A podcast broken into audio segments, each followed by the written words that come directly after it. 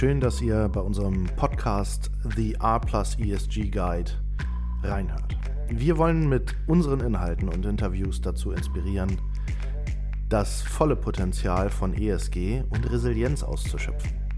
Im Fokus stehen Themen wie Resilienz, Umwelt, Soziales und Good Governance. Der Podcast richtet sich insbesondere an Unternehmerinnen und Führungskräfte sowie alle, die sich für nachhaltiges und verantwortungsvolles Wirtschaften und Resilienz interessieren. Viel Spaß beim Zuhören.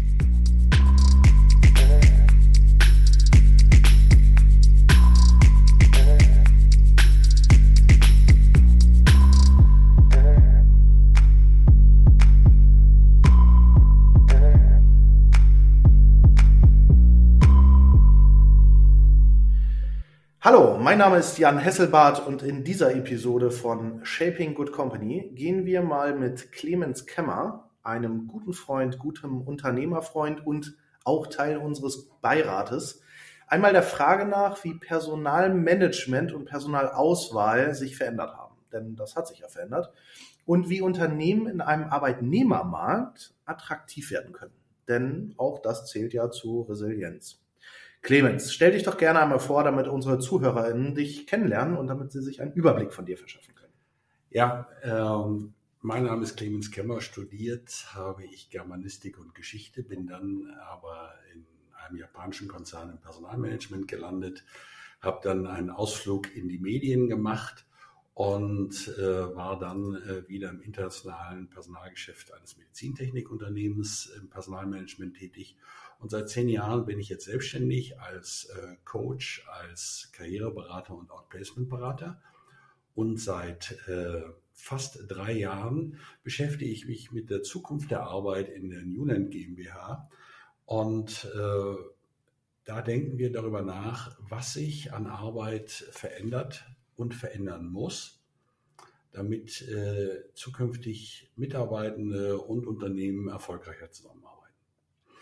Und darüber haben wir uns ja tatsächlich auch kennengelernt, nämlich über ein Projekt, was ihr ja ganz maßgeblich in die Wege geleitet habt, ähm, das Newland Camp. Das Newland Camp ist ja, vielleicht kannst du das auch gleich nochmal detaillierter ausführen, aber im Grunde ist es ja ein Tool, ein Semester, ein, ein Projekt, womit man unglaublich toll herausfinden kann, bin ich Unternehmer oder bin ich eigentlich Angestellter, oder? Ja, ähm, es ist äh, die Weiterentwicklung eines äh, Formats, was sehr erfolgreich äh, für Führungskräfte bei der Bundesagentur für Arbeit gelaufen ist und dort leider eingestellt wurde. Und wir haben uns zusammengefunden, um zu sagen, was können wir tun, wenn Menschen sich beruflich verändern wollen oder müssen. Und dann ähm, das Ganze aufzuzäumen, nicht vom nächsten Job, sondern von einer sinnvollen beruflichen Perspektive und zuerst von der Selbstständigkeit. Und im Zuge dieses Semesterprogramms äh, bieten wir den Menschen, die teilnehmen, die Möglichkeit herauszufinden, äh, was ist eigentlich äh, mein sinnvoller Karriere- und Lebensentwurf? Und ist äh, dieser Entwurf vielleicht sogar äh, zielführender gestaltet, wenn ich selbstständig werde, oder bleibe ich doch lieber im Angestelltenverhältnis? Die Majorität fängt an und wählt intuitiv erstmal die Festanstellung. Und interessanterweise ähm, hat dieses Format über 20 Jahre bewiesen, dass äh, es gute Unternehmer fördert. 70 Prozent der Teilnehmenden über 20 Jahre haben sich selbstständig Ach, klasse. Wenn ich sowas höre, dann denke ich immer auch so ein bisschen an meine Geschichte. Ähm, ich, ich war ja lange Soldat und hatte dann tatsächlich durch einen Schicksalsschlag, so mag man es nennen, ich nenne das einfach nur einen falschen Sprungunfall, ja. ähm, hatte ich ja die Problematik, dass ich so ein bisschen darüber nachdenken musste, was machst du eigentlich nach der Bundeswehr? Und für mich stand völlig außer Frage, ich muss irgendwie mein Portfolio verbessern.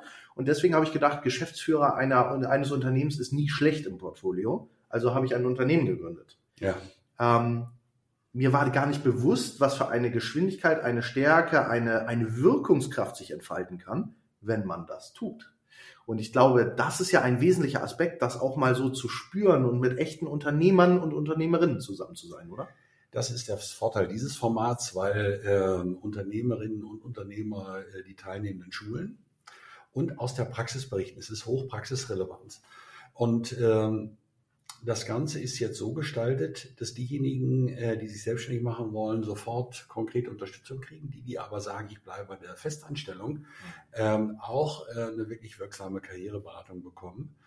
Interessant wird es ja dann, äh, ob angestellt oder selbstständig, wenn du dein Ding machst. Mhm. Machst du dein Ding, wirst du erfolgreich sein, wird es eine gute Energie haben und die Leute werden gern mit dir zusammenarbeiten. Mhm. Als Kunden, als Kollegen, als Vorgesetzte äh, ist am Ende nicht äh, so relevant. Wichtig ist nur, dass du bei deiner guten Energie bleibst. Mhm. Und äh, das ist der Sweet Spot, den wir mit dem Format adressieren, den wir grundsätzlich immer in unserer Arbeit äh, fokussieren. Das ist ganz spannend, was du sagst, weil ähm, ich habe sehr, sehr lange mit meiner Rolle in meinem Leben gestruggelt, weil ich nicht wusste, in welche Richtung soll es gehen.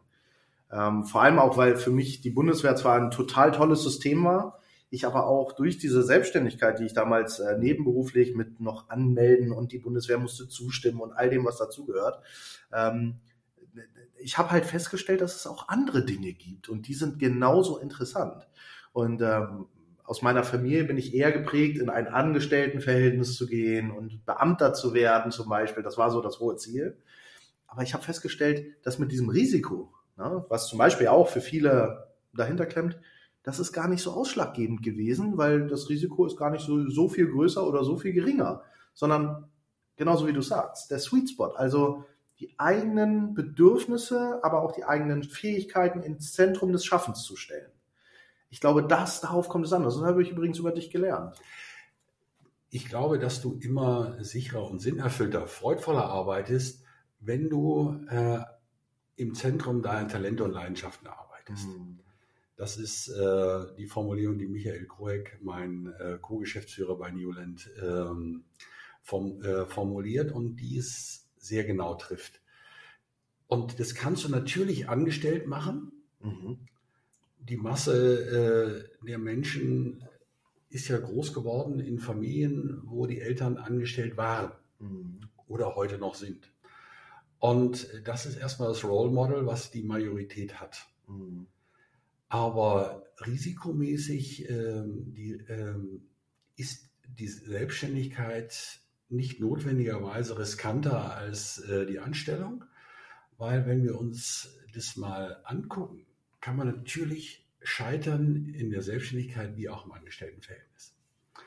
Und wenn wir uns das Angestelltenverhältnis etwas distanziert angucken, ist es ein Klumpenrisiko, weil ich nur einen Kunden habe, der bei mir kauft. Ja, das ist ein tolles, und, tolles Bild. Ja, und das ist mein Arbeitgeber. Und wenn der nicht mehr bei mir kauft, weil er meine Kosten sparen will, meine Arbeitskraft nicht mehr benötigt, dann habe ich gleich ein 100% Problem. Wenn du selbstständig bist und hast es mhm. geschafft, deine Kundenstruktur zu diversifizieren, mhm. und dann bricht ein großer Kunde fest, äh, weg, dann hast du wahrscheinlich ein Problem aber du hast nie ein 100% Problem. Und die meisten machen sich das nicht klar. Die sagen, okay, ich habe hier einen Tarifvertrag, ich habe das Kündigungsschutzgesetz, äh, wenn ich krank werde und ausfalle, äh, habe ich erstmal Lohnfortzahlung. Äh, das sind alles Dinge, die sind richtig und die helfen auch. Mhm. Aber auch die kann ich mir als Selbstständiger tatsächlich äh, organisieren, so dass ich auch dort äh, eine gewisse Absicherung, Versicherungsleistung habe. Und dann ist es gar nicht mehr so erheblich, bin ich nun selbstständig oder angestellt. Wenn ich es als Selbstständiger gelernt habe, regelmäßig Kunden zu gewinnen mhm. und sie auch durch meine Leistung zu überzeugen, mhm. bin ich sogar der Überzeugung, dass das auf lange Sicht wahrscheinlich viel sicherer ist als das mhm. Angestelltenverhältnis. Ich, ich schaue mir das auch immer noch aus einer gesellschaftlichen Sicht an ähm, und denke mir so, das, was unser Land ja irgendwie so stark gemacht hat und unsere Wirtschaft so stark gemacht hat, ist Unternehmertum. Das ist in der Masse der Mittelstand, das ist in der Masse Menschen, Familien, die gesagt haben, wir wollen etwas machen, wir wollen ähm, ähm, nicht nur etwas machen, sondern wir wollen etwas äh, Wertschöpfendes äh, tätigen. Und daraus ist ja einfach unsere Wertschöpfung und unsere Wirtschaft auch entstanden, in der Art und Weise, wie wir sie heute haben. Ja, äh, das Unternehmertum und der Mittelstand hat eine essentielle Rolle gespielt für diesen mhm. Erfolg. Aber gut qualifizierte Fachkräfte, äh, engagierte Angestellte natürlich auch. Mhm. Das dürfen wir nicht vergessen. Am Ende hat beides seine Berechtigung, aber für mich persönlich hat das die meiste Berechtigung, ähm, wo ich am Ende meiner Tage darauf zurückblicke und sage, ich habe mein Leben sinnvoll gestaltet. Mhm. Und fatalerweise können das nur wenige sagen. Die meisten äh, gehen dann montags hin und denken, oh Gott, schon wieder äh, eine Arbeitswoche. und das ist eigentlich eine menschliche Tragödie. Das ist eine Tragödie für die, äh, die sich so fühlen. Das ist aber auch eine Tragödie für die, für die sie arbeiten. Ja, weil die Leistung ja überhaupt nicht stimmt am Ende des Tages. Ich hatte mal äh, als junger Personalreferent eine Szene, ähm, völlig abgefahren. Äh, ich kam äh, nachmittags 16 Uhr den Termin in der Tochtergesellschaft Servicebetrieb beim Geschäftsführer, stürme in diesen Laden mhm. und bin an der Szene fast schon vorbei. Da drehe ich mich um und denke, was läuft da? Mhm. Eine Schlange von Mitarbeitenden steht vor der Stechuhr und wartet, bis die Stechuhr auf 16 Uhr umspringt. Und ich, ich denke, Leute und die äh, gucken alle und sagen, oh Mist, der Personaler kommt. Ja, ja, klar, klar, natürlich. Ja. Oh. Und ich sage den, äh, den Menschen, die da stehen, sag mal Leute, guckt euch doch mal an, das ist doch traurig. Ja. Das ist doch wirklich traurig. Tut euch selbst und mit diesem Unternehmen den Gefallen, sucht euch einen neuen Job. Weil, äh, das ist doch tragisch, wenn ihr so auf das Dienstzeitende wartet. Dann macht euch das, was ihr täglich tut, eigentlich keine Freude. Und äh, mich bewegt und berührt es immer noch, wenn mir sowas entgegentritt, weil es eigentlich Lebenszeitverschwendung ist und das hat kein Mensch verdient. Das kann ich total nachvollziehen. Ich, äh, ich äh, wie gesagt, auch da wieder ein Spiegel vielleicht aus der Bundeswehr. Mhm. Ähm, wir haben Freunde und Kameraden und ich, wir haben immer gesagt, wir wollen Deutschland mit dem Kopf dienen und nicht mit dem Arsch. Ja. Ganz, um es auf, ja, auf Platt und auf Deutsch zu sagen, denn am Ende des Tages natürlich können wir im Büro sitzen von 7 bis 17 Uhr und uns da reinsetzen und altgewohnten Machtstrukturen frönen und sagen, hey, wir sind da und alles ist gut und das bedeutet unsere Leistung. Aber wir wollten eigentlich immer was anderes. Wir wollten eigentlich für unsere tatsächliche Leistung angesehen werden und auch gewertschätzt werden. Und das liegt immer an Vorgesetzten. Also zumindest haben wir das wahrgenommen. Äh, der hat eine zentrale Rolle. Mhm. Führung spielt eine zentrale Rolle. Ich habe, als ich gedient habe ähm, im Wehrdienst, äh, immer die nicht verstanden, die mit dem Maßband rumliefen und jeden Tag abschnitten, mhm. äh, in der Erwartung, dass das mhm. möglichst bald vorbei ist. Wo man sich selber durch diese Einstellung natürlich die Hölle auf Erden bereitet. Total. Wenn man in so einer Situation steckt, äh, ist es total clever, das Sinnvollste daraus zu machen, es zu akzeptieren und es zu gestalten. Ja. Und das wünsche ich auch jedem, der seinen Arbeitsvertrag unterschrieben hat mhm. und der diesen, äh, diesen Job, den er da übernimmt, äh, so freudvoll und motiviert gestaltet, dass es eine Bereicherung ist, dass er mehr Energie rauszieht, als er reinsteckt. Jetzt könnte man uns beide ja für totale Spinne halten, dass wir hier so über fast schon mhm. esoterische Dinge reden. Aber ich muss ganz ehrlich sagen, für mich ist das Lebensinhalt geworden. Ich möchte nicht mehr in Situationen stecken oder in, in, in, in Situationen arbeiten, an denen ich keinen Spaß habe und mit denen ich nicht etwas vollbringen kann, wo ich sage, das ist es. Das möchte ich nicht mehr. Ja, nun ist ja nicht jeder Job Zuckerschlecken. Ja, du hast immer Krisenzeiten und es ist auch professionell, die durchzustehen. Mhm. Und äh, wenn ich im Personalmanagement äh, gearbeitet habe und Massenentlassung hatte, dann hat das keinen Spaß gemacht. Mhm. War meine Pflicht, äh, musste ich anständig äh, und möglichst besser machen als lieblose ähm, Zunftgenossen und Genossinnen, aber grundsätzlich ist es nicht schick. Mhm. Es ist eklig. Mhm. Es bleibt auch eklig. Und mhm. solche Phasen hast du immer und die musst du auch durchstehen. Aber grundsätzlich ist es auch sinnvoll, auch dort einen Sinn äh, und eine konstruktive Gestaltung zu finden. Mhm. Und äh, die im, unterm Summenstrich nicht zu haben, ist eigentlich Verschwendung von äh, Energie und Lebenszeit. Das äh, wünschen wir jedem, der arbeitet besser. Und mhm. das ist etwas, was die junge Generation auch einfordert. Mhm. Äh, drastischer, äh, als wir Babyboomer das äh, gemacht haben, äh, wo wir froh waren, okay, ich habe jetzt einen Job, äh, jetzt muss ich mich da auch bewähren. Ja. Ja, da sprichst du was an. Die, die Zeiten verändern sich, ja. Wir sind ja von der Situation her in einem ja, Arbeitnehmermarkt gelandet es ist bei weitem nicht mehr so, dass wir Fachkräfte noch und nöcher haben, dass Unternehmen sich ihre Mitarbeitenden einfach so aus einem Riesenpool rauspicken können. Rosinenpickerei ist vorbei. Ich glaube, also das sind zumindest meine Wahrnehmungen, korrigiere mich da gerne. Aber es hat sich ja drastisch verändert, oder? Wie siehst du das? Ähm, es hat sich dramatisch verändert. Äh, der demografische Wandel äh, wird jetzt wirksam, mhm. hat seine Spitze aber weitem noch nicht erreicht. Mhm. Und äh, wir kommen aus mehreren Dekaden, wo die Frage gestellt wurde, erfüllst du meine Antworten? Und das war immer die Frage der Arbeitgeber. Jetzt ist die Frage der Bewerbenden. Und das ist so ein fundamentaler Wechsel, mhm. äh, dass ganz viele Unternehmen das noch gar nicht begriffen haben. Und äh, das hatte immer so eine Attitüde von Arroganz. Oh ja. Hat es heute auf der bewerbenden Seite oft auch. Und das war schon für die Qualität von Bewerbungsprozessen immer Mist. Das war für Arbeitgeber Mist, das ist aber auch jetzt für Bewerbende Mist. Ich gebe äh, Kommunikationspsychologie, einen Kurs an der Hochschule Hannover mhm. und ein Teil dieses Programms ist auch die äh, Kommunikation im Bewerbungsgespräch. Mhm. Und schon seit sechs, sieben Jahren ähm, kommt auf die Frage, sagt mal, äh, wer hat denn eigentlich die Macht im Bewerbungsgespräch? In der Majorität die Antwort der Studierenden, ähm, ja, 70, 80 Prozent bei mir. Wenn ich keinen Bock habe, gehe ich da nicht hin. Und für mich, ähm, der ich wirklich anders groß geworden bin und mich auch anders beworben habe, mhm. äh, wenig Stellen, viele Bewerbende, äh, ist es erstmal eine, eine, völlig merkwürdige Erfahrung gewesen. Das ist ja interessant. Aber das ist auch ein Fehler derjenigen, die sich bewerben. Ähm, weil eigentlich, wenn du gute Qualität brauchst, brauchst du Augenhöhe. Du brauchst eine gute Balance, die pendelt so um die Mittelachse, weil das Bewerbungsgespräch und der Bewerbungsprozess ist der Auftakt eines guten, konstruktiven Arbeitsverhältnisses.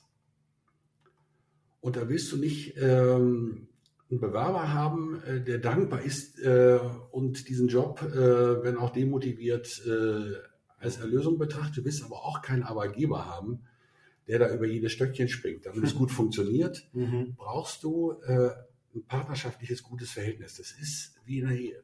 Mhm. Und wenn das am Anfang schon aus dem Ruder läuft, kommt hinterher nichts Sinnvolles mehr raus. Mhm.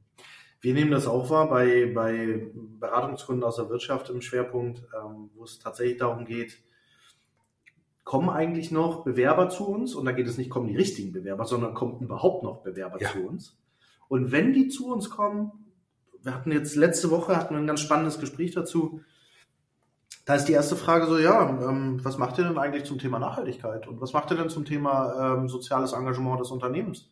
Und was macht ihr denn eigentlich oder wie seid ihr aufgestellt im, im äh, Governance-Sektor? Also was, was wollt ihr denn da? Was macht ihr da? Wie geht ihr da mit euren Mitarbeitenden um? Und ich kann nur von, von Freunden berichten, die so 12, 15 Jahre jünger sind als ich, die jetzt in den Arbeitsmarkt drücken und die ersten Führungspositionen vielleicht auch einnehmen. Die sind da ganz stumpf und sagen, wie, ihr macht das nicht? Na dann äh, gehe ich woanders hin, weil da hinten ist noch ein anderer, der gibt mir genauso viel Geld und Geld ist auch sowieso erstmal nicht so wichtig, aber diese Faktoren sind da implementiert. Hast du da eine Veränderung sehen können? Also, dass den Bewerbenden auch mehr andere Dinge wichtig sind?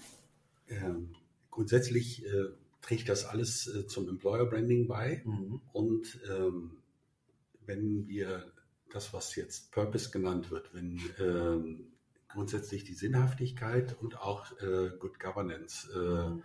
oder Social Responsibility äh, nicht gegeben sind, äh, dann ähm, äh, dann wird es schwer, Leute zu motivieren und zu gewinnen. Und da das wichtig ist, wenn ich mir aussuchen kann, wo ich hingehe und an jeder Ecke eine Stelle winkt, äh, kann ich mir natürlich auch aussuchen, dass ich sage, ich gehe lieber zu denen, äh, die meinem Wertekanon entsprechen. Mhm. Oder äh, die äh, sich so gegenüber Menschen verhalten oder in der Führung agieren, dass es meinen Werten entspricht. Mhm.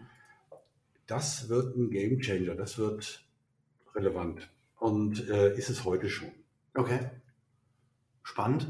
Ähm, ich habe übrigens letztens, ähm, ich suche das hier gerade raus, Ähm, ich habe übrigens letztens einen spannenden Artikel bei LinkedIn gesehen. Und zwar hat da der Geschäftsführer von Fressnapf geschrieben, ganz einfach, ich arbeite nicht mit euch. Zusammengefasst, ähm, er, er will damit aussagen, Werte sind ganz wichtig und diese Werte sollen auch eingehalten werden. Ähm, wie siehst du Werte? Sind Werte äh, für ein Unternehmen, gerade im, für das Personalmanagement, für die Personalwerbung etc., werden die immer wichtiger? Die äh, gelebten Werte sind hochrelevant. Sie sind hochrelevant für die, die sich bewerben. Mhm. Und sie sind hochrelevant äh, für die Firmen, äh, die sie leben. Und zwar die Werte, die tatsächlich im Alltag stattfinden, nicht die, mhm. die auf Hochglanz äh, aus dem Workshop kommen mhm. äh, und dann auf der Webseite äh, veröffentlicht werden. Und hier kommen wir an das Führungsthema, das, was in der Führung gelebt wird äh, und was die Leute vor Ort erfahren, das ist, äh, sind die Firmenwerte. Und wenn die passen, haben beide eine gute Chance, lange und erfolgreich zusammenzuarbeiten. Wenn die nicht passen, ähm, dann geht es schief. Und fatalerweise weder Firmen oder so pauschal stimmt es ja nie, äh, weder ein Großteil der Firmen noch ein Großteil der Bewerbenden spricht über Werte im Bewerbungsprozess. Ein gravierender Fehler, eine große Unterlassungssünde, weil äh, sie nicht darüber nachgedacht haben. Und äh, interessanterweise ähm, äh, hat das auch diese gesellschaftliche Komponente. Mhm. Äh, vor zwei, drei Jahren war es überhaupt nicht en vogue, für die Rüstungsindustrie zu arbeiten. Seitdem die, äh, der Ukraine-Krieg äh, die Relevanz von Sicherheit äh, und äh, äh, Wehrhaftigkeit äh, ganz neu auf die Agenda gesetzt hat, ist es plötzlich ein ganz anderes Bild. Ja. Ich weiß noch, ich wurde davor gewarnt, als ich rausgegangen bin, geh bloß in die, in die Rüstung. In der Rüstung, da gehst du rein, da verdienst du zwar gutes Geld, aber du bleibst, da hast keine großen Aufstiegschancen und du bleibst in der Rüstung. Hm. Das ist so das Bild gewesen, was mir vermittelt wurde. Und das fand ich mal ganz dramatisch, weil ich immer gedacht ja. habe, so, Moment mal, warum denn? Also die Rüstung ist doch eigentlich, da ist doch nichts Schlimmes dran. Wir haben zum Beispiel, das ist auch vielleicht so ein hm. kleiner Ausflug am Rande, ähm, wir versuchen gerade Wege zu ermitteln mit einem Kunden, ähm, einen Rüstungsbetrieb ESG-konform mhm. als nachhaltig äh, aufzubauen. Und das ist aufgrund dieser EU-Taxonomie ja fast schon unmöglich, weil Rüstung ja. als nicht nachhaltig äh, gebrandmarkt wurde. Aber jetzt komme ich mal von der anderen Seite und sage mir so, wie sollen wir denn nachhaltig sein, wenn wir gar keine Sicherheit haben? Das ist ein, äh, ein relevanter Aspekt, ähm, aber das muss auch jeder, der da arbeitet, für sich selber entscheiden. Ich habe mit ähm, ehemaligen Soldaten und Offizieren zusammengearbeitet, die sagen, die Rüstungsindustrie ist so super. Ja. Ähm, weil äh, ich trage dazu bei, äh, dass meine Kameraden, mit denen ich äh, zusammengearbeitet habe, ähm, Überlebenschancen im Gefecht haben. Mhm. Ähm, ich finde das eine sinnvolle Tätigkeit. Mhm.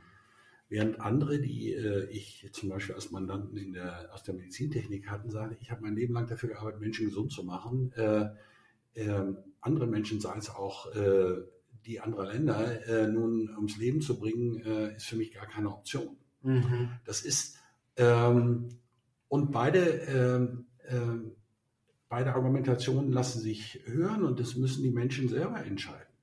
Aber interessant sind eben auch diese großen Trends, äh, die hier äh, stattfinden, äh, die ihr mit ähm, ESG und Resilienz ähm, in den Vordergrund schiebt, äh, die jetzt in der Sicherheitspolitik ähm, ähm, eine Umwidmung äh, der Bewertung erfahren haben. Mhm das ist, äh, äh, ist schon wichtig für Menschen. Äh, absolut. Ich, ähm, mir, mir kommen gerade im Hinterkopf so zwei, drei Begriffe noch, über die ich nochmal mit dir sprechen möchte. Und zwar das eine ist auf jeden Fall E, ähm, nicht ESG, Entschuldigung, ähm, äh, der Kicker, der, der obligatorische Kicker, der in jedem Büro stehen muss. Was hältst du davon? Ja, das ähm, ähm, damit mit Kicker und Obstkorb kratzen die Leute ja nur an der Oberfläche, äh, weil äh, wenn sich darin äh, eine Form von Führung und Augenhöhe ausdrückt, ähm, ist es nur Symbol für eine andere Form, miteinander zu arbeiten mhm. äh, und eine respektvolle, ähm, respektvolle Kooperation auf Augenhöhe. Mhm. Dann hast du tatsächlich einen Unterschied und der, dann drückt der Kicker etwas aus. Mhm. wenn du sagst, jetzt müssen wir auch mal äh, New Work machen äh, und wir machen unsere Arbeitsplätze bunt, äh, packen alles in Container, jeder sucht sich seinen Arbeitsplatz, ich stelle auch einen Kicker hin und eine schicke Kaffeemaschine, ist natürlich albern. Weil das, was stattfindet, ist äh, die Frage, äh, bin ich bereit, äh, Profis äh, ernst zu nehmen und auf Augenhöhe sie zu führen. Und ähm, wenn dann jemand äh, Loyalität, schönes Beispiel, ne, mhm. äh, haben wir einen Schlüsselwert und wenn beide sich verständigen, äh, die Führungskraft, ja, Loyalität ist mir wichtig ähm, und äh, der Profi sagt, ja, mir auch. Ähm, dann ist es schon mal eine gute Grundlage, aber äh, haben Sie sich genau verständigt, was Sie damit meinen? Mhm. Ist der Begriff eigentlich klar? Ist, ist der Begriff eigentlich klar, weil wenn, äh, wenn du diese Situation hast, dass äh, der Profi in das Unternehmen kommt und sagt, natürlich bin ich meinem Unternehmen und meinem Chef gegenüber loyal, das heißt aber auch, ich lasse den nicht ins Messer laufen. Ja. Wenn der Mist baut, gehe ich hin, mache die Tür zu und sage, Chef, ne, geht so nicht. Äh, hier bist du auf dem Holzweg. Ja. Und wenn der Chef sagt, ich meine, ich spreche von Loyalität, meine aber Gehorsam, und der sagt, sagen wir, was erlauben Sie hier eigentlich? Mhm. Und übrigens, das ist ein ganz großes Thema. Ja, klar. In, ein, in der Bundeswehr, die ja eigentlich das einzige Unternehmen ist, was wirklich eine ganz, ganz strukturierte Menschenführungsausbildung ausbildet, über Absolut. lange Jahre hinweg. In, in Deutschland zumindest ist mir kein Unternehmen bekannt, was ähnlich in einer ähnlichen Tiefe eine solch strukturierte Führungskräfteausbildung durchführt. Ja. Selbst dort ist es so, dass wir zum Beispiel seit na, knapp sieben Jahren Workshops durchführen für die einzelnen Einheiten, mhm. wo wir mal in genau diese Attribute reinschauen, in die, genau diese Werte. Und zwar nicht in Form von, wir schreiben hier Loyalität auf den Zettel und lassen das da stehen, sondern was bedeutet das eigentlich? Was bedeutet das für einen äh, Obergefreiten? Was bedeutet das für einen General? Und das gemeinsam. Und ja, und wo hat das, wo hat das seine Grenzen? Und äh, ja ähm, ich habe bei äh, Wolf Graf von Baudessin äh, studiert, der ähm, äh, diese innere Führung aufgesetzt hat. Mhm. Äh, spannender Typ, ähm, hochinteressantes Seminar. Und grundsätzlich äh, musst du, wenn du Loyalität sagst, immer über die Grenze Loy Loyalität nachdenken. Total. Weil ähm, diese Form von gelebter, äh, spannungsreicher Wertekongruenz, die ist der Gamechanger die ist ja auch der Gamechanger für die Zukunft. Mhm. Natürlich wird es immer dann spannend, wenn die in Konflikt sind. Mhm. Ja, wenn du sagst, ich habe hier einen Loyalitätskonflikt, ich, ähm, ähm, das kommt dann auch, äh, bin ich, äh, wenn ich jetzt loyal bin, kann ich aber nicht mehr ehrlich sein. Ehrlichkeit mhm. ist für mich mhm. aber auch wichtig. Mhm. Ähm, was heißt das? Ähm, wenn du Fürsorge hast, ne, mhm. gerade äh, bei äh, deiner Biografie, wenn du im Gefecht bist, mhm. Fürsorge für deine Crew, ähm, äh, ist aber, äh, beißt sich natürlich mit dem äh, Wunsch, äh, die gesund nach Hause zu bringen, wenn du einen Auftrag bekommst. Ja, total. Das sind, äh, und dann wird die Relevanz von Werten beweist sich immer erst im Konflikt.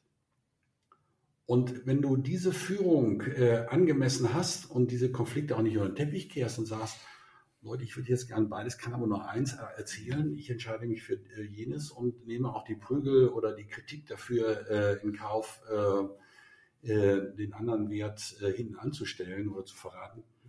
Ähm, äh, wenn das ehrlich und offen passiert, ist es ähm, für die jetzige Generation ein hochrelevanter Faktor, irgendwo zu arbeiten, weil wir Glaubwürdigkeit bekommen.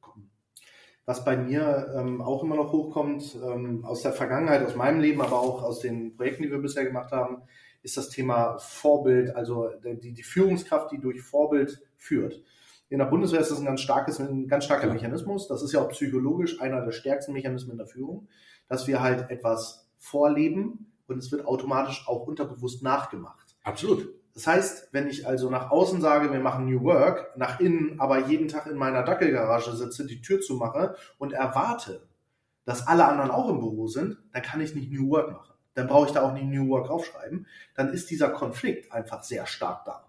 Und wenn ich New Work so definiere, dass halt alle von überall jederzeit arbeiten dürfen, dann darf ich das niemals auch nur im entferntesten von meinen Mitarbeitenden verlangen, sondern es muss immer sinnvoll sein und ich muss vorlegen. Ja, und wenn, wenn ich als Inhaber oder Chef äh, eine Kontrollpräferenz habe, mhm. gibt ja nicht wenige, äh, die so führen, äh, dann tue ich mir selber und den Menschen, mit denen ich arbeite, auch einen großen Gefallen, äh, möglichst kein New Work oder kein Homeoffice einzuführen, äh, weil das natürlich schiefgehen muss. Da muss ich sagen, nee Leute, äh, wir sind halt so ein altmodischer Laden, wir machen die Stempel und wir, wir, wir lieben sie auch. Mhm. Ähm, dann kriegst du auch einen bestimmten Typus äh, von Arbeit und Leistung, ja, mhm. und äh, dann hast du auch das Minutenzählen mhm. ähm, äh, und die Überstundenanträge. Aber zumindest hast du nicht diese Widersprüche. Und es wird Menschen geben, die diese Form von Arbeit schätzen. Mhm, total. Ja, total. Äh, aber äh, was mit Sicherheit in die Hose geht, ist, wenn ich New Work postuliere und selber mental nicht hinterherkomme kann ich gleich knicken. Ja. Funktioniert nicht. Ja, und das ist ein, das ist ein riesen Spannungsfeld und das sehen wir immer mehr, weil natürlich New Work ist ein tolles Argument, um, äh, um Personal zu akquirieren, das ist vollkommen klar. Ähm, wenn man das dann tatsächlich auch mit solchen Dingen versieht, wie sie haben hier 100% Homeoffice und sie kriegen hier und sie kriegen da. Also das sind alles gute Argumente, aber ich muss es leben. Und ich muss es leben von ganz oben bis nach ganz unten, von ganz links nach ganz rechts, von äh, tief innen nach tief außen. Ja, und ich muss es nicht vollkommen leben. Äh, weil äh, Meine das, der nächste, ähm, äh, wir sind ja alle unvollkommen. Hm.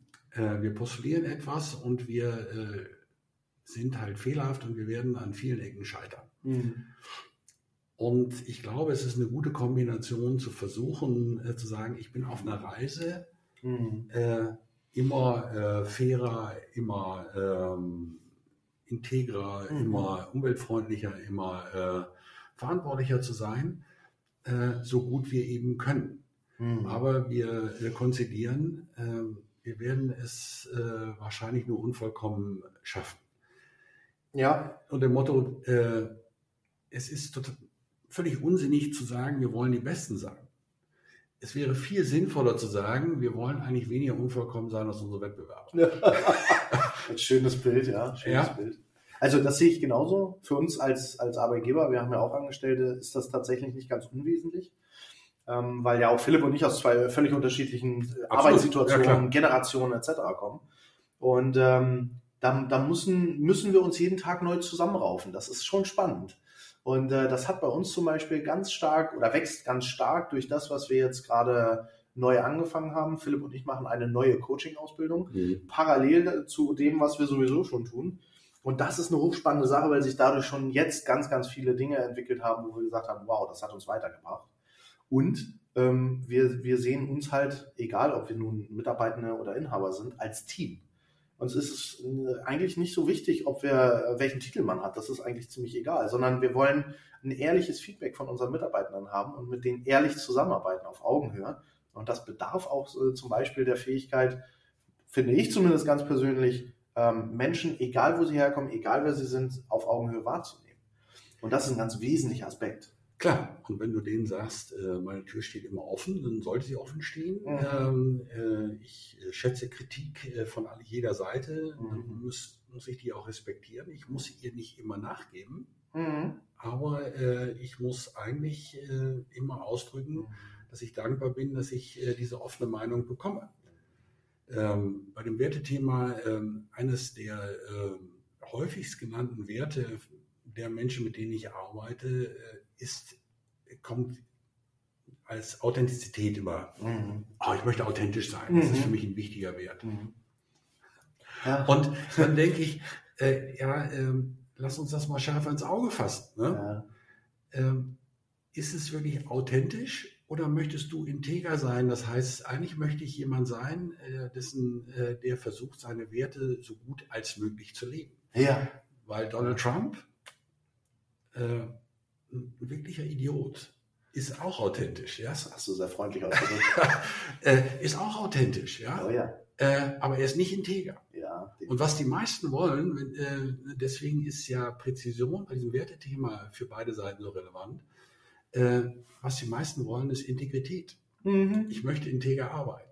Mhm. Und deswegen ist es äh, keine akademische Übung, das Wertethema äh, so präzise wie möglich zu fassen, mit einer gewissen Fehlertoleranz. Ja, absolut. Wir sind auf der Reise zur besten Version unserer selbst zu werden. Wir müssen Ja. aber nicht vollkommen sein.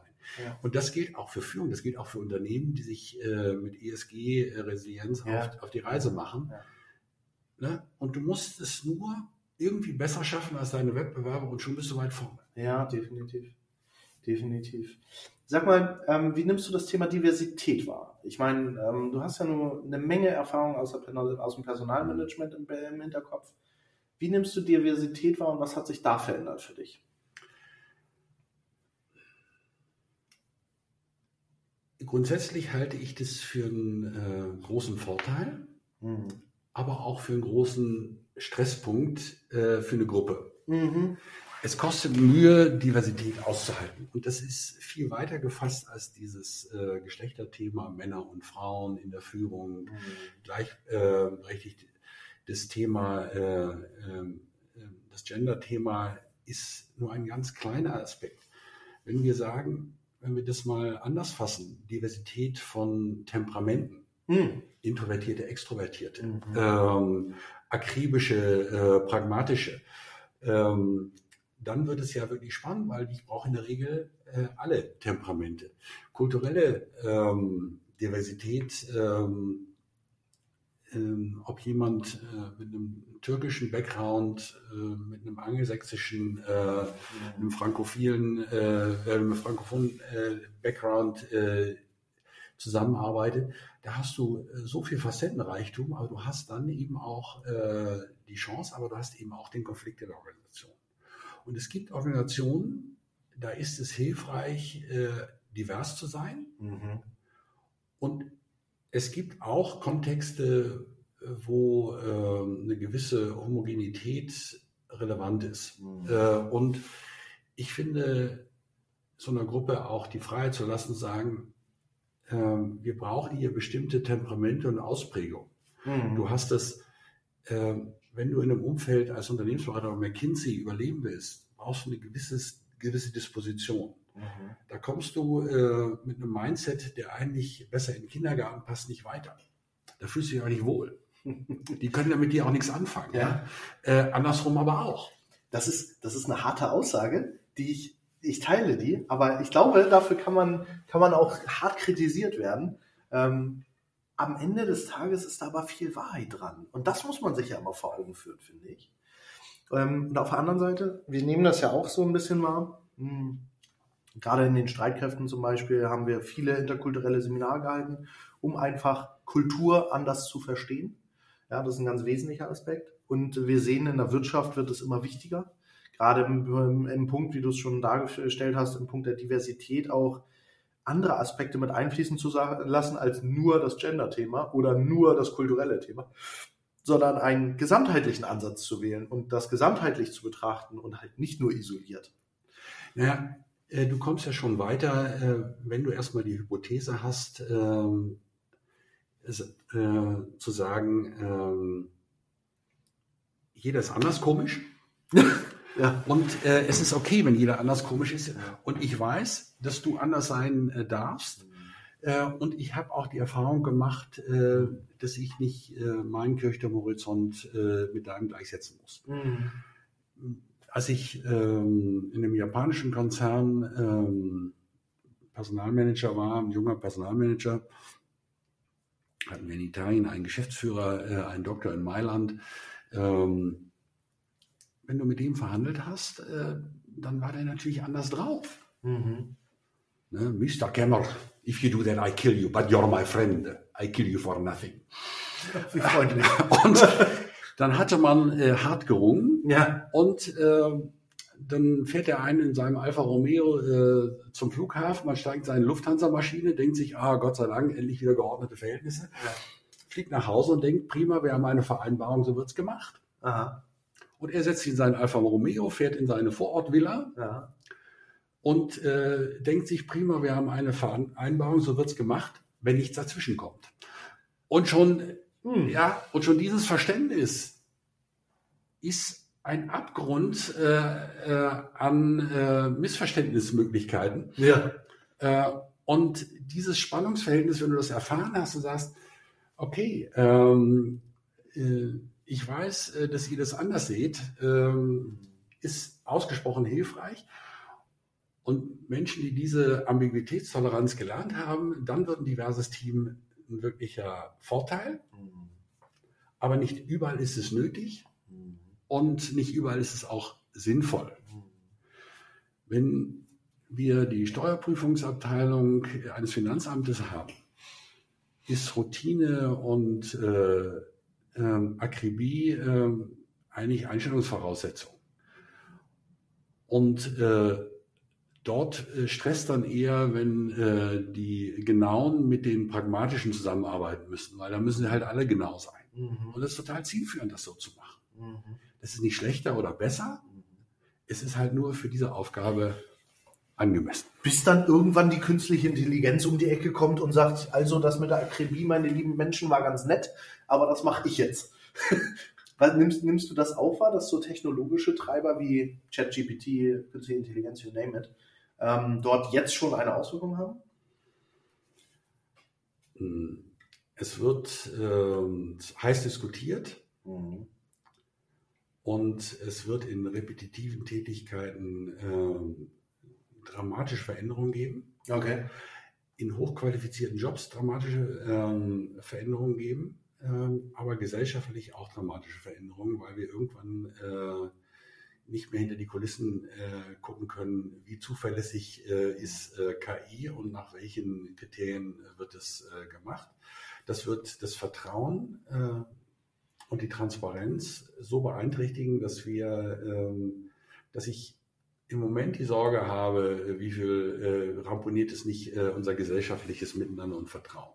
Mhm. Äh, das wird selbst anspruchsvolle Jobs. Brauchen wir noch Anwälte, die Schriftsätze machen. Ähm, Thema hatten wir mit Fabian. Jetzt ähm, wird mhm. es, äh, ist es jetzt schon so, dass äh, KI äh, Hautkrebs natürlich zuverlässiger diagnostizieren kann ähm, als ein Arzt, weil in Sekundenschnelle viel mehr Vergleichsdiagnosen analysiert werden können, als das ein Arzt in seinem Leben akquirieren kann. Aber in zehn Jahren, wenn sich alle auf die KI verlassen, werden wir noch Ärzte haben, die ähm, werden wir noch Ärzte haben, die in der Lage sind, äh, zu prüfen, äh, ob da nicht äh, die KI gerade was Falsches lernt mhm. und diagnostiziert. Ähm, Absolut, guter Punkt. Ich, ich weiß es nicht, ne? bin auch nicht schlau genug, äh, äh, das äh, komplett zu durchdringen. Mhm. Aber die Fragen, die sich mir stellen, ist, äh, das ist schon spannend. Ja. Und es ist auch, da stecken auch Chancen drin, stumpfe, repetitive Sachen zu lösen ja. und Menschen zu befreien, schickere Sachen zu machen. Aber wo viel Licht ist, ist eben auch viel Schatten. Das sehen wir auch so. Ähm, am, am, Ende kommt es ja immer, und da schließt sich vielleicht der Kreis auch so ein bisschen, kommt es immer darauf an, wie glücklich ich mit meinem, mit meinem Job an sich bin und wie sehr ich ihn auch tatsächlich leben kann. Mhm. Und ich möchte nochmal zurückkommen auf dieses Newland Camp, weil mir das immer noch unter den Nägeln brennt, so ein bisschen. Ähm, denn ähm, zumindest aus dem, was ich bisher davon gesehen und erfahren habe, so als fast externer, aber mhm. vielleicht dann doch auch ein bisschen drinsteckender Mensch, ähm, das hat ja eine ganz besondere Wirkungsweise und eine ganz besondere Kraft, dieses Semester von Austausch, ähm, Ideen, Kreation etc. Wie, was würdest du, was würdest du sagen, für wen ist äh, das Newland Camp ganz besonders gut geeignet in diesem Personalmarkt? Grundsätzlich für alle, die sich verändern müssen und wollen und die Selbstständigkeit nicht komplett ausschließen, weil wir kommen von der Selbstständigkeitsecke. Mhm. Weil wir glauben, äh, selbst wenn du dich hinterher wieder anstellen lässt, ist dieses, äh, diese Druckbetankung zum Thema, ich gestalte selber meine Zukunft. Selbst wenn ich es als Angestellter tue, ein hochrelevanter Gamechanger für einen erfüllten Lebensentwurf. Mhm. Und wenn das Relevanz hat, dann lohnt es sich, äh, sich dieses Format anzugucken, weil das äh, bietet dann wirklich Chancen und es wird gestaltet von Leuten, die diese Reise für sich selber alle gemacht haben. Mhm. Du hast es aus deiner Bundeswehrhistorie erzählt, bist du Geschäftsführer und äh, Selbst, äh, Unternehmer geworden. Mhm. Und es hat dir mehr gegeben äh, als nur Einkommen. Es hat dich ja. innerlich auf eine Reise geschickt, ähm, die deinen Talenten gerecht geworden ist und die, ähm, äh, wo du dich ganz viel ausprobieren konntest und Selbstwirksamkeit erfahren konntest. Und diese Form von Selbstwirksamkeit, ich mache etwas und es macht einen Unterschied. Mhm. Die ist beim Unternehmer natürlich größer als beim Angestellten, aber ich mhm. wünsche sie natürlich beiden. Wenn du jetzt zum Beispiel unseren Zuhörern und Zuhörern ähm, sagen oder zurufen wolltest, für wen das Newland Camp ganz besonders gut geeignet ist, wer wäre das? Wer wäre quasi der oder diejenige, die auf jeden Fall mal bei euch vorbeigucken müsste, ein Semester, um sich selbst zu finden, wie auch immer? Professionals und Führungskräfte, die äh, rausgehen und die was anderes machen wollen, sagen, ich muss ähm, wenn ich hier weiterlaufe, laufe ich in die Sackgasse. Mhm. Ähm, zum Beispiel äh, Soldatinnen und Soldaten, die ausscheiden und sagen, ich muss mich jetzt im Zivilleben neu erfinden. Mhm. Ähm, und ähm, die, äh, die sagen, ich bin eigentlich ganz zufrieden, aber ich äh, sehe in meinem Job äh, mittelfristig irgendwann Risiken äh, auf mich zukommen. Ich fange jetzt schon an, an meinem Plan B zu arbeiten. Mhm. Mhm. Weil äh, die Vorsichtigen, ähm, für die ist es gut, ähm, da rechtzeitig mit anzufangen. Bevor ich mich selbstständig machte, habe ich sieben Jahre vorher angefangen, Selbstständigkeit zu denken. Und es hat mir in der Situation wirklich geholfen, dass ich schon einen großen Teil der inneren Reise, mhm. mich selber zu trauen, mich selbstständig zu machen, absolviert zu haben. Und dann kriegt man ja im Grunde, wenn ich das richtig verstanden habe, einfach auch Menschen an die Seite gestellt, die nicht einfach für zwei, drei Wochen da sind und dann wieder gehen, sondern sie bleiben ja da. Wenn, wenn ich das richtig Klar. sehe, ist ja auch dieses Phoenix-Netzwerk bis heute aktiv und die Teilnehmenden, aber auch die Coaches und die Mentoren tauschen sich ja bis heute eng aus miteinander. Es gibt äh, in den Jahrgängen ähm, äh, ein Netzwerk, äh, die sich ähm, über viele Jahre begleiten. Ein Teil ähm, macht sein Ding und äh, dann äh, irgendwann versanden diese ähm, äh, versanden diese Kontakte und ähm, dann gibt es Leute, für die war das so ein gravierender Gamechanger, äh, dass die auch nach Jahren noch ähm, zu den äh, Phoenix-Symposien kommen. Äh, das ist, war das Vorgängerformat von Newland Camp. Mhm. Und die sich da hinstellen und sagen, das Beste, was mir je passieren konnte, war dieses Seminar. Mhm. Ähm, einer war da, der hatte sich das äh, Phoenix-Logo äh, auf den Arm tätowieren lassen. äh, Völlig verrückt. Ja, das hat er ja gesagt, ich mache das, äh, wenn meine Existenzgründe erfolgreich wird. Ja. Dann schob er den Arm hoch und hatte das Logo da drauf. Ja. Und ich dachte, wie, wie cool ist das denn? Ja, ja. ja? Und äh, da merkt man äh, diese Form äh, von Relevanz. Es ist nicht nur geschäftlicher Erfolg, mhm. es ist sinnvolle Lebensgestaltung. Mhm. Und das ist natürlich besonders schick. Ja, natürlich. Also äh, finde etwas, was du kannst, mach es zu deinem Beruf, dann wirst du nie wieder arbeiten. Ne? So, so ist es. Nach dem Prinzip, ja. Okay, also ähm, an alle Zuhörerinnen und Zuhörer im Grunde, die äh, noch Lust haben, sich zu verändern und da wirklich was zu verändern, ruft ja, mal Clemens guck, an. Guckt bei uns mal vorbei. äh, wir schnacken darüber. Ähm, ja. äh, das macht auch äh, Freude. Ja? ja, total, total. Also, ähm, ich glaube, ähm, wir sind nach äh, paar und 40 Minuten auch so ein bisschen am Ende. Ähm, wobei wir niemals am Ende sein werden, glaube ich, weil wir beide können uns ja quasi tagelang unterhalten. Ja, gibt, gibt es noch das eine oder andere Thema, das können wir dann später nochmal auf, äh, auflegen. Äh, jetzt danke ich dir erstmal äh, für unser Gespräch. Mir hat Spaß gemacht. Ja, mir auch. Und äh, an alle Zuhörer, ähm, wir werden in den nächsten Folgen natürlich auch nochmal so ein bisschen vertieft reinschauen in Resilienz, in einzelne Faktoren von Personalmanagement. Da werden wir sicherlich Clemens auch nochmal wieder hören. Ähm, aber erstmal soll es das für heute gewesen sein. Und äh, ja, tschüss Clemens. Hab's gut. Geschafft. Das war wieder eine Folge von unserem Podcast The R Plus ESG Guide Shaping Good Company.